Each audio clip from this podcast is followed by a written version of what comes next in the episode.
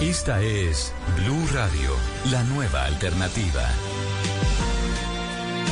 6 de la mañana, 32 minutos. Esas imágenes de la frustrada reunión de Cali se volvieron virales. Muy. Porque dan cuenta de la agresividad de esos muchachos, encapuchados prácticamente todos. Un colegio, un colegio no, un coliseo, Néstor, como de una educación, eh, institución educativa. Hay una mesa al fondo, sentados el ministro del Interior, la directora del ICBF, el alcalde de Cali. Irrumpen unos encapuchados y empiezan a insultar, a gritarle fuertemente al alcalde de Cali, quien toma el micrófono e intenta responderles también con mucha vehemencia. Luego las imágenes cuando atacan al esquema de seguridad del alcalde de Cali saliendo del lugar. Una situación realmente muy, muy compleja. Todo patético y todo muy basado además en una fake news, en una información falsa, según la cual había una intervención de la fuerza pública en ese momento, que no estaba pasando. No, es la primera vez que pasan cosas basadas en noticias falsas. La directora del Instituto Colombiano de Bienestar Familiar era muy enfática en decirles que no, que no había eh, tal, tal toma contra ellos, que, que por favor revisaran, pero no vale nada porque pues las redes sociales... Que la policía está atacando una concentración de muchachos en Cali, que no es cierto, que se calmen, que están atacándonos, que nos están matando. Y eso termina en la gresca y en el retiro de los funcionarios públicos atacados en ese momento por estos muchachos. Era un intento de negociación. La doctora Lina María Arbeláez es la directora de Bienestar Familiar que estaba allí que intentó en algún momento enfrentar la situación. Doctora Arbeláez, buenos días. Caracol y a toda la mesa de trabajo un saludo especial. ¿Qué pasó, doctora Arbeláez? ¿Cuál es la lectura, la impresión que usted, tiene desde adentro de lo que vivió adentro? Bueno, Néstor, lo primero que hay que decir es que nosotros llevamos por, por delegación del señor presidente ya desde el martes de la semana pasada. De manera directa he venido entrando a los distintos puntos que los jóvenes llaman de concentración, eh, estableciendo un canal de diálogo, de escucha. Eh, he estado en Puerto Rellena, he estado en el puente de los Mirías, he estado en, la Portada del Mar, en Siloé, en el Paso del Comercio. Como caleña, pues he logrado entrar, eh, ganándome la confianza, diciendo que quiero escucharlos, que ese es el mandato que tenemos del presidente y a raíz de esas conversaciones que también las ha realizado el alcalde, que también les ha realizado la gobernación, eh, logramos que nos citaran ellos Primero, el 12 de mayo, al Coliseo Marisabel Urrutia. Ese día llegamos. Eh, quiero decir que la gobernadora y el alcalde llegaron, llegaron un poquito tarde, pero estaban. Ellos sacan un comunicado diciendo que no estaban, lo cual es falso. Había representantes del gobierno, estábamos otra vez quienes el presidente ha delegado para estar en Cali abriendo estos canales de escucha. Ellos deciden levantarse e irse, respetamos la decisión, vuelven y nos convocan ellos, eligiendo el lugar, la hora, la fecha, eh, todo. Las condiciones, eh, básicamente. Las condiciones, la logística. Ellos mm. dijeron, nosotros vamos a moderar, estamos cansados que ustedes moderen. Nos pareció perfecto, le dijimos, listo, eh, estaremos allá y estuvimos allá todos de manera puntual, la gobernadora, el alcalde, el gobierno nacional, incluido además el día de ayer el señor ministro del Interior. ellos llegan, empiezan a conversar entre ellos. Eh, se les sale un poquito de control a quienes habían convocado y entran aproximadamente 200 de los que están hoy en varios de los puntos de concentración. entran con capucha, entran con, con escudos, con boquitoquis. Hay muchos que se nos bloquea la señal del celular. Eh, y nosotros tranquilos nos sentamos en la mesa. Perdóneme, hago una pausa ahí. ¿Qué quiere decir que les bloquearon la señal del celular? Inhibidores, en este Había un inhibidor, había un inhibidor. Eh, los, las personas que están con nosotros en el esquema de seguridad, que les habíamos dicho que necesitábamos estar con ellos, que ellos aceptaron quienes nos estaban, con quienes estábamos interlocutando, dejaron, les dejó de servir el celular. A mi jefe de prensa le dejó de servir el celular. Yo efectivamente pues no estaba chateando, entonces no, no, no sé si lo tenía o no, pero los esquemas dicen el celular, las señales estaban bloqueadas en algún momento. Ok, les bloquearon el celular, pusieron las condiciones, llegaron encapuchados, les bloquearon el celular. ¿Qué cree usted, doctor Arbeláez, que había detrás? Es decir, ¿qué hay detrás de lo que sucedió ayer en Cali? Néstor, vuelvo y repito, nosotros igual a pesar de las condiciones nos sentamos y ellos ahí empiezan, una persona toma la palabra y otra persona que está atrás, un hombre, grita, nos están atacando en este momento, yo me volteo hacia Daniel Palacios, Daniel llama al subdirector de la policía, dice es falso, le mandan las imágenes en tiempo real de un espacio que ellos dicen que le están atacando, que es la luna, eh, no hay nada. Hoy en un comunicado ellos salen y dicen que no, que fue en Calipso y en el puente de los mil días, que en el alrededor del coliseo estaba policía agrediéndolos. Nunca hubo presencia de policía porque sabíamos que esa era una de las condiciones. Yo creo que alguien está tratando de boicotear. Vimos muchas personas adultas, no solo los jóvenes que han estado en los puntos de concentración. Pero alguien está tratando de boicotear, quiere decir ¿Ellos son las víctimas o ellos los citan a ustedes y a la vez intentan boicotear lo que pasó ayer? Yo creo que eh, ellos nos citan y alguien trata de boicotear de parte de alguien que está al lado de ellos eh, que efectivamente nos sentemos.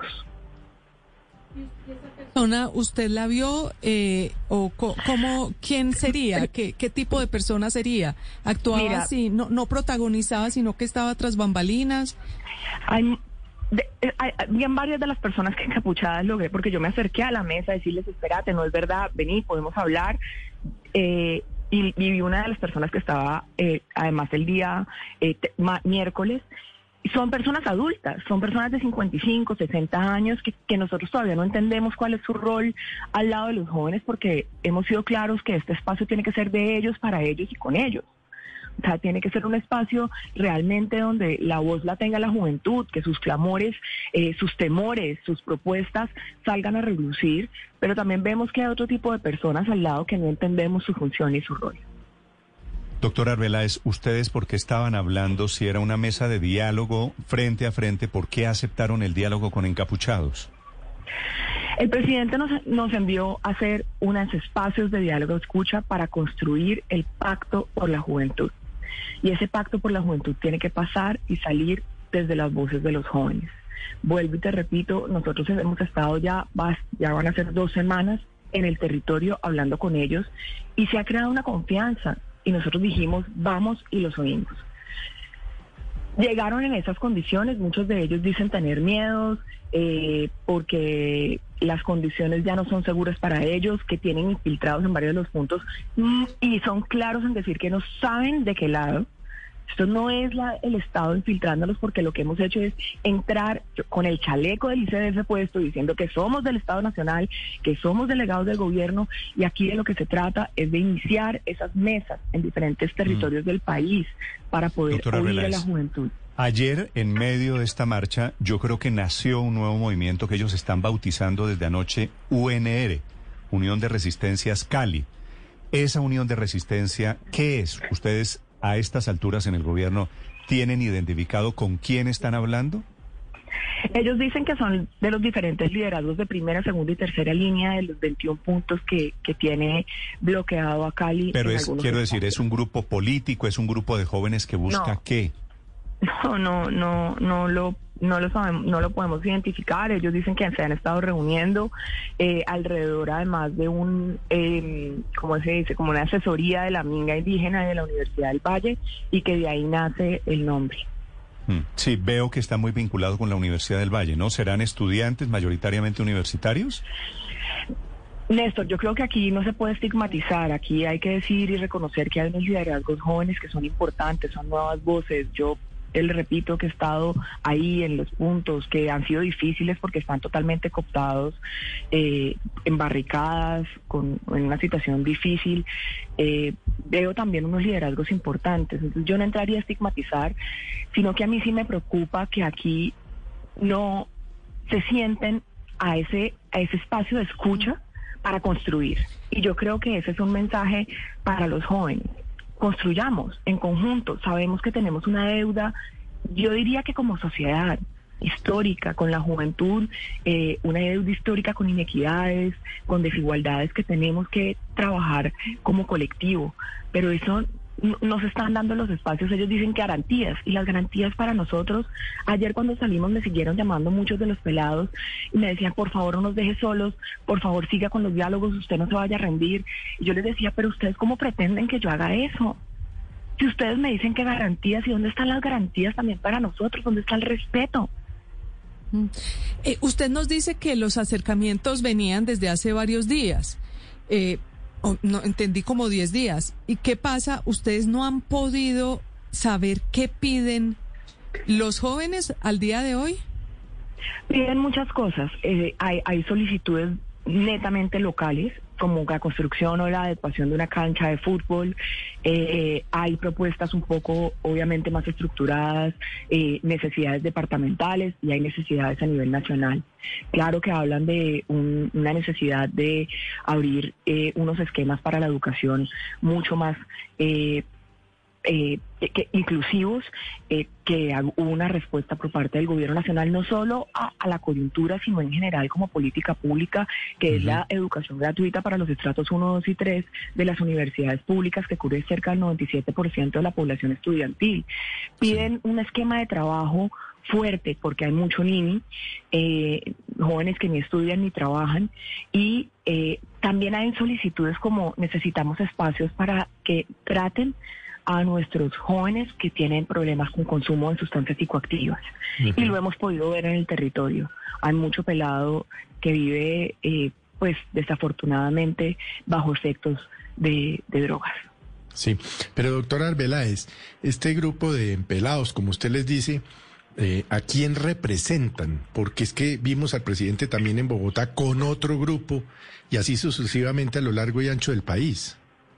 A ver, aquí hay la necesidad de aclarar. Nosotros, eh, por instrucciones del presidente, la Consejería Presidencial para las Juventudes y el ICDF, que tiene una nueva dirección de adolescencia y juventud, abren los espacios y las mesas de escucha activa en todo el territorio nacional para construir el Pacto Nacional por la Juventud. Ayer se abrieron mesas en Ciudad Bolívar, en Bogotá, en Envigado, en Cúcuta, en Manizales, en, en, en Ibagué, en Neiva, en Cartagena, en Quibdó, en Arauca, en Pasto, en Pereira, en Popayán, en Bucaramanga, entre otros lugares.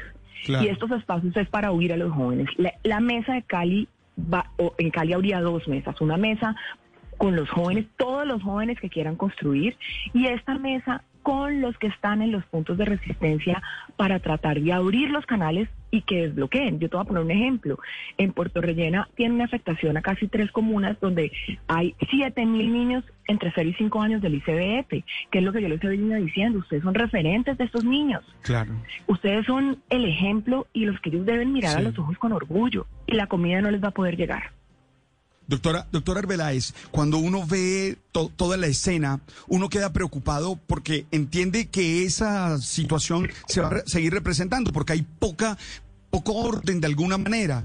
¿Ahí se ha pensado en una nueva logística, en una nueva manera de generar esos diálogos?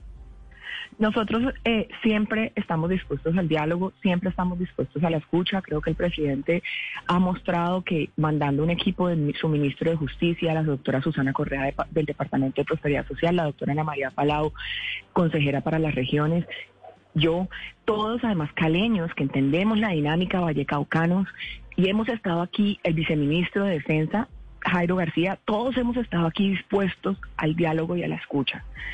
Pero necesitamos que también ellos entiendan que las garantías y el respeto tienen que venir de los dos lados. Y estamos dispuestos a oírlos ya en unas condiciones distintas. Nosotros accedimos a su espacio, su hora, su metodología. Creo que tiene que ser ahora concertado para que haya garantías para los dos lados. ¿Usted cree que hoy, en este momento, hay confianza para volverse a sentar con esos mismos muchachos de ayer, doctora Arbeláez? Néstor, yo siempre voy a tener confianza. Yo voy a tener la esperanza de que se puede. Eh, creo que Bueno, nos ojalá. toca, nos toca como esa generación que, que adeuda a muchos de los jóvenes eh, soluciones. Entonces yo siempre voy a tener la esperanza. Lina Arbeláez es la directora de Bienestar Familiar que termina metida en medio del zafarrancho de ayer en ese coliseo. Gracias, doctora Arbeláez. Un abrazo a todos. Muchísimas gracias a ustedes.